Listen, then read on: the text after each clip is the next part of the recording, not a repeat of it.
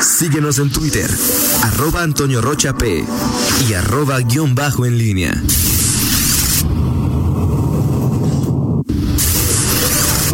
La pólvora en línea. Son las 7 con 48. Te saludo con gusto, mi estimado Miguel Ángel Zacarías Nicasio. Muy, muy buenos días. Nada más comentar eh, al auditorio, eh, gracias al reporte, y ya también Rita lo confirma directamente con, con tránsito eh, en Ibarrilla y Morelos, de oriente a poniente. Hay una camioneta de una empresa repartidora de leche que se incendió. ya Bomberos lo está controlando, ya también va la grúa para despejar fue necesario realizar un bloqueo.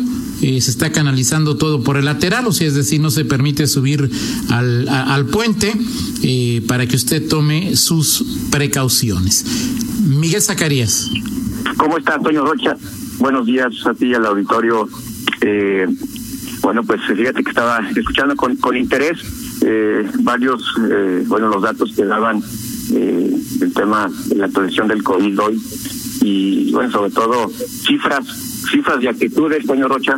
Eh, ahí están las eh, lo, que ocurrió ayer en el tema de de los eh, de los fallecimientos estableciendo récord eh, León y, y bueno leía esta mañana eh, en el, periódico Reforma un reporte eh, bueno luego pues hay, hay centros eh, o organismos que que hacen también estudios eh, estadísticos en, eh, en el país sobre lo que ocurre con la pandemia y es el caso del Centro de Información Geográfica de la UNAM sobre COVID-19.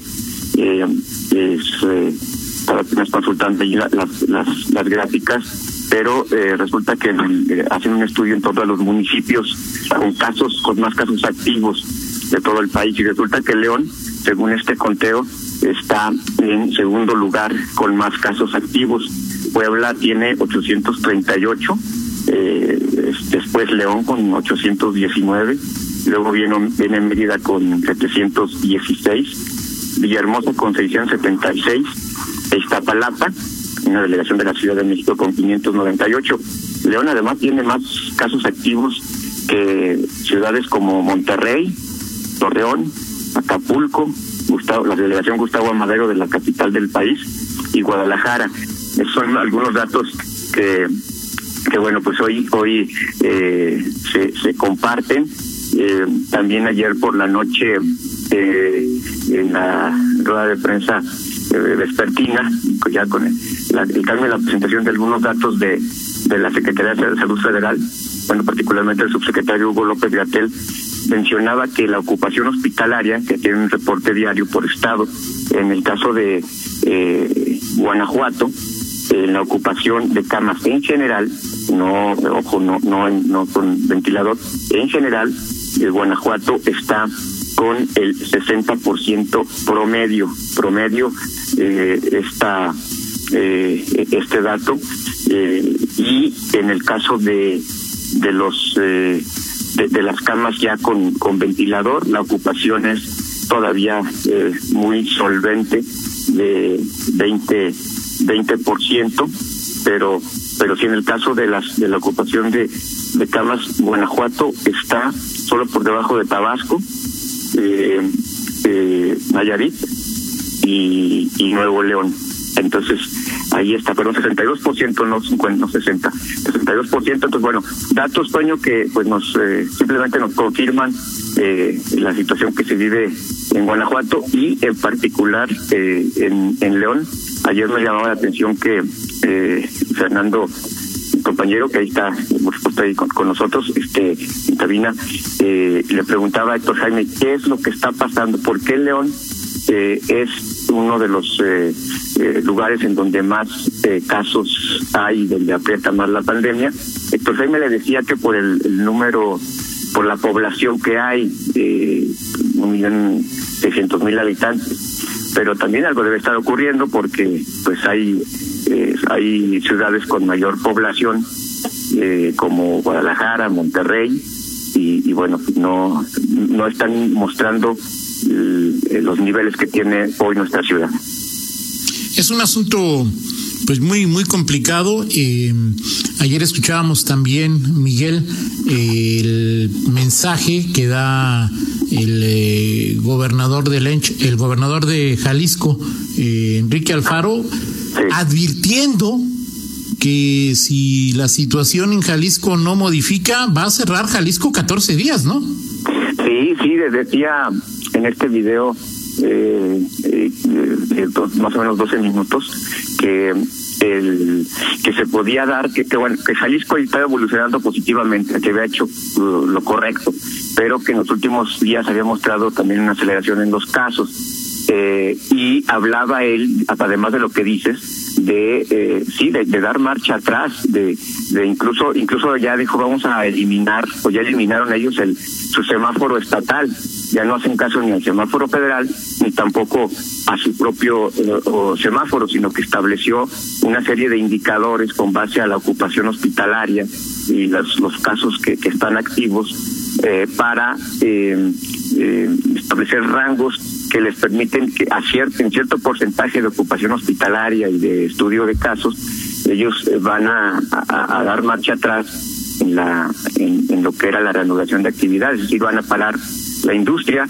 Y era una de las preguntas que nos hacíamos en su momento, Toño, porque justamente en, Guanajuato y León este, los, el crecimiento de casos se, se da una semana antes de que se inicia la famosa nueva normalidad a finales de mayo, recordarás. La pregunta es, eh, ¿en algún momento Guanajuato eh, tomará esta decisión de ir hacia atrás en temas de trabajo o, por lo menos en, el, en la apertura de ciertos eh, lugares que están permitidos hoy como restaurantes, como centros comerciales, en fin, habrá que ver si, si esto en Guanajuato provoca este tipo de reacciones. Ya está Jalisco como una referencia. Las palabras son muy poderosas, Miguel. Eh, si me corrige si me equivoco, Alfaro es el segundo gobernador que eh, habla de este tema, quizá no con la misma vehemencia, pero Jaime Rodríguez de Nuevo León, cuando surgió la versión de que habría, eh, ¿cómo se llama? Este toque de queda, dijo no, por el momento no, pero no lo descarto. El tema, Miguel, es que estamos viendo que hay una gran cantidad de mexicanos que, eh, uno, no creen en el eh, coronavirus, dos, creen, pero pues tienen que salir a chambear y no hay, y no hay de otra. El tema, Miguel, y el poder de las palabras en esta situación es que si no haces lo que dices, si no cumples lo que declaras, pues esto únicamente se convierte en un enorme, en una enorme pérdida de, de, credibilidad y entonces estás quedando sin herramientas para tratar de por la buena eh, eh, hacer que las personas hagamos lo que tenemos que hacer, ¿no? Sí, totalmente de acuerdo, Toño. Eh, el, punto es eh, los, los discursos. Hablaba en algún momento eh, el propio alcalde de León, Héctor López Santillana, eh, de la confusión que de pronto generan las señales que se, que se, que se mandan desde los distintos niveles de gobierno cuando a nivel federal el presidente dice una cosa y luego eh, los gobernadores, el gobernador dice otra y los alcaldes que les toca la primera línea de batalla, pues también hacen hacen lo, lo, propio. Eh, y, y, me parece que es un, momento en el que, bueno, mucho también tiene que ver con la responsabilidad de los ciudadanos y, y sí, resulta, no sé, no, sé cómo calificar lo que escucha uno en el caso de eh, el video que, comparte Fernando. Y lo peor de todo, Toño, es que no, no es un tema excepcional. O sea, decir, no es un, no, no encontramos una postura aislada sino que esto es más común de lo que de lo que muchos creeríamos no entonces sí es una circunstancia compleja eh, y, las autoridades eso sí tienen que reaccionar en el momento. Qué hacer qué tienen que decir las autoridades en estos momentos eh, cómo reaccionar ante el reto que se plantea eh, y en concreto el alcalde el alcalde de León también me llamó la atención que eh, el propio los propios panistas, Héctor Jaime decía, bueno, pues sí, hay que entrar a la obligatoriedad de, del uso de, cubrebocas, que bueno, pues hoy pues es nuestra nuestra gran defensa, eh, nuestro escudo protector, digámoslo así, ante la posibilidad de contagio. Un tema muy complicado, Miguel. Está claro que ni en León, ni en Guanajuato, ni en ninguna otra parte del país hay policías suficientes para sancionar y para multar a personas que no usen el cubreboca, simplemente por decir, por decir eso. Eh, yo insisto en que la mayor parte, en la mayor parte de, de la responsabilidad está en, en nosotros, mientras no haya una disposición mucho más eh, eh, dura.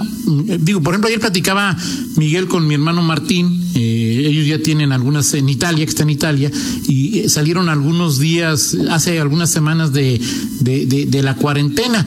Y en una perspectiva, en una teoría que tiene él, es que en Italia, quienes viven ahí están cumpliendo perfectamente con las medidas de seguridad que les impusieron y él dice que no es porque le teman, bueno, sí, por supuesto le temen eh, al coronavirus, le temen más al confinamiento que al virus, porque el confinamiento fue tan severo y tan duro que dicen mejor respeto para que no me vuelvan a meter en, en la terrible cuarentena. Entonces, pero como aquí cada quien hace lo que quiere, pues está mucho más, eh, mucho más complicado. Yo insisto en que si los ciudadanos, o sea, es decir, como Juana Méndez, como dice Héctor Jaime, el 18% no creen los mexicanos, a ese súmale que otro 50% tiene que salir a chambear, pues ninguna autoridad es capaz de hacer algo algo en este en este sentido, ¿no? Sí, totalmente de acuerdo. Y, ahorita que comentabas lo de tu hermano, también, ah, bueno, ayer eh, mi hermano eh, que estaba, bueno, pues que parece que está siguiendo el, el, el, virus este, en su fase más intensa, que empezó en en, en Shanghái en, en, enero y después pasó a en España y luego en, Grecia. Ayer regresó a León y dice que entre, bueno, estuvo en la Ciudad de México un par de días, dice que lo que le sorprende es que dice que aquí no entiendo, dice, si estamos en la fase más, dice aquí nadie, nadie respeta, aquí como si nada, o sea, no, no, no, no se percibe en la, en la cotidianidad, en la calle, en los restaurantes, ¿no? ¿No lo percibes? Dice, yo veo normal, o sea, digo, no, ¿no? O sea, eh, y tienes razón, esta parte nunca la, no la había pensado, o sea, el tema de, de sentirte confinado y decir, no, pues este, me pusieron como cuando te castigaban de niño, ¿no? Este, eh, no, pues si me van a volver a castigar así, pues no lo vuelvo a hacer, nada más por eso. Así es este, todo un tema, Toño. Y bueno, seguiremos platicando. Sí, dime. Dice, bueno, eh, Jorge Cano, que también, y eso es cierto, hay una diferencia en la cantidad de pruebas, ¿no? En León sí se debe aprobar, eh, eh, no sé si tengas por ahí el dato en los que checas, Miguel, pero por cada X número de habitantes, el número de pruebas que se aplican en, en León debe estar por encima de, de la media nacional y bueno, pues esto, esto genera que por supuesto se encuentren a más personas contagiadas, ¿no? Es decir, que dice Jorge Que ellos han buscado datos de en otras localidades cuántas pruebas se hacen y no han encontrado datos precisos como los que hay en, en León, ¿no? Sí, sí, habrá que, habrá que checarnos, echarnos un clavado en ese caso, pero sí, por supuesto que eh, esto es un dato también que siempre hay que tener en cuenta. Eh, Guanajuato en general ha avanzado mucho en el, en el tema de las eh, eh de las pruebas eh, y, sobre todo en el porcentaje eh, que es finalmente uno de los grandes debates y que el subsecretario López Gatel pues, siempre ha, se ha resistido eh, el tema de las pruebas, ¿no? Y que aquí en Guanajuato pues sí se ha avanzado en esa materia. En fin, este, pues seguiremos platicando, eh, Toño Rocha, sobre estos temas en el siguiente bloque. Eh, 8 con 2, vamos a la pausa. Al regresar ahí en cabina, Fernando Velázquez tendrá un enlace telefónico con el secretario de Salud, con Daniel Díaz. Pausa. Contáctanos en línea promomedios.com.